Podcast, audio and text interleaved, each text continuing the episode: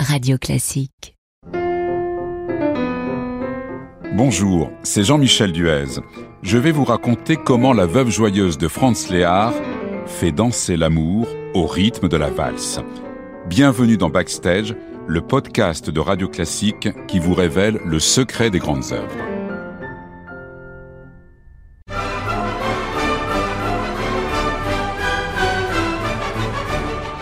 Imaginez le paradoxe. En ce tout début du XXe siècle, c'est un compositeur autrichien d'origine hongroise qui va ressusciter à Paris un genre que les Français croyaient à jamais disparu, l'opérette. Ce compositeur, c'est Franz Léard. Après avoir bataillé ferme, il a réussi à faire monter un ouvrage qui, depuis trois ans déjà, triomphe à Vienne, à New York ou encore à Berlin et à Londres. Il s'agit de La Veuve Joyeuse, ou du moins Die lustige Witwe, qui est son titre allemand. Créée à Vienne le 30 décembre 1905, elle a en seulement deux ans déjà conquis une trentaine de pays et totalise plus de 18 000 représentations. Seule la France semblait résister. Mais le directeur d'un petit théâtre, le théâtre Apollo qui est situé rue de Clichy, prend le risque d'accueillir cette veuve joyeuse qui a été traduite en français et qui a subi quelques adaptations. Le pari était le bon. La création française le 28 avril 1909 est un succès et l'ouvrage est joué 200 fois pour cette première série.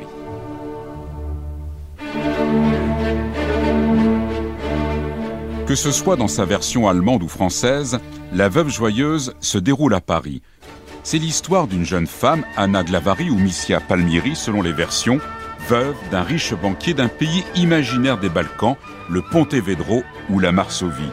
Et pour hériter, elle doit épouser l'un de ses compatriotes.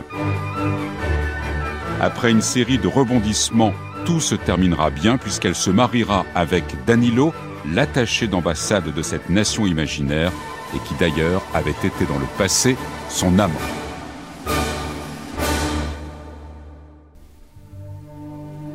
Dans La Veuve Joyeuse, la danse joue un rôle qu'elle ne s'était jamais vue attribuer jusqu'alors. Cette affirmation est de Léard lui-même. Le compositeur se montre très précis dans ses explications à propos de cette très sensuelle valse de l'acte 2 qui réunit Missia et Danilo. Écoutez ce que disait Léard. Le couple amoureux danse une valse sans se dire un mot, car la danse y remplace les aveux intimes l'on a coutume de se confier par le langage.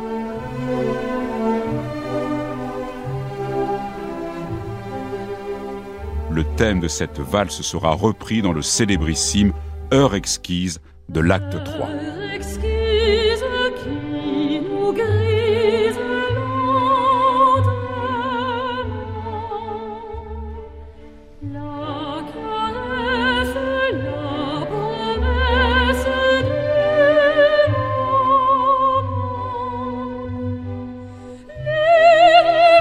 Version allemande de ce duo est encore plus explicite. Avec chaque pas de valse, l'âme danse également.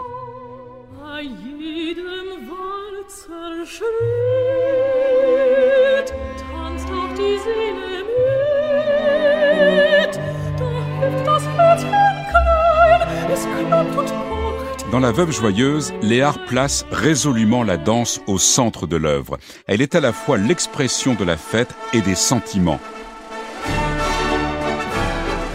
Prodigieux mélodiste et orchestrateur, Léard mêle les univers de l'Europe de l'Est à ceux de Paris. Il alterne polonaise, mazurka, colo, valse lente, gallo et cancan.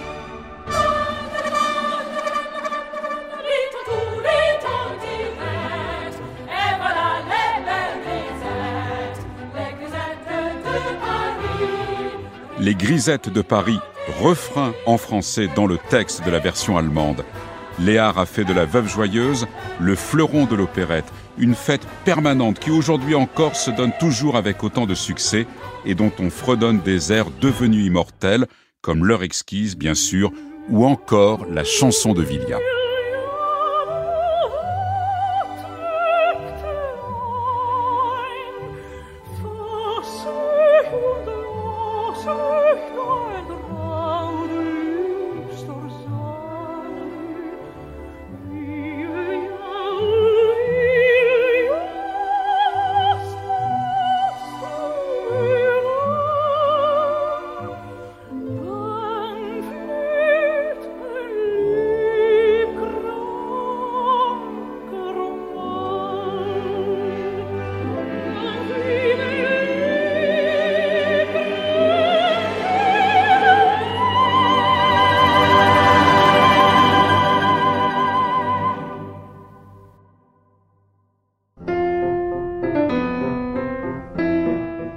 Prochain podcast, Casse-Noisette, Sixtine de Gournay vous dira pourquoi et comment Tchaïkovski a révolutionné la musique de ballet.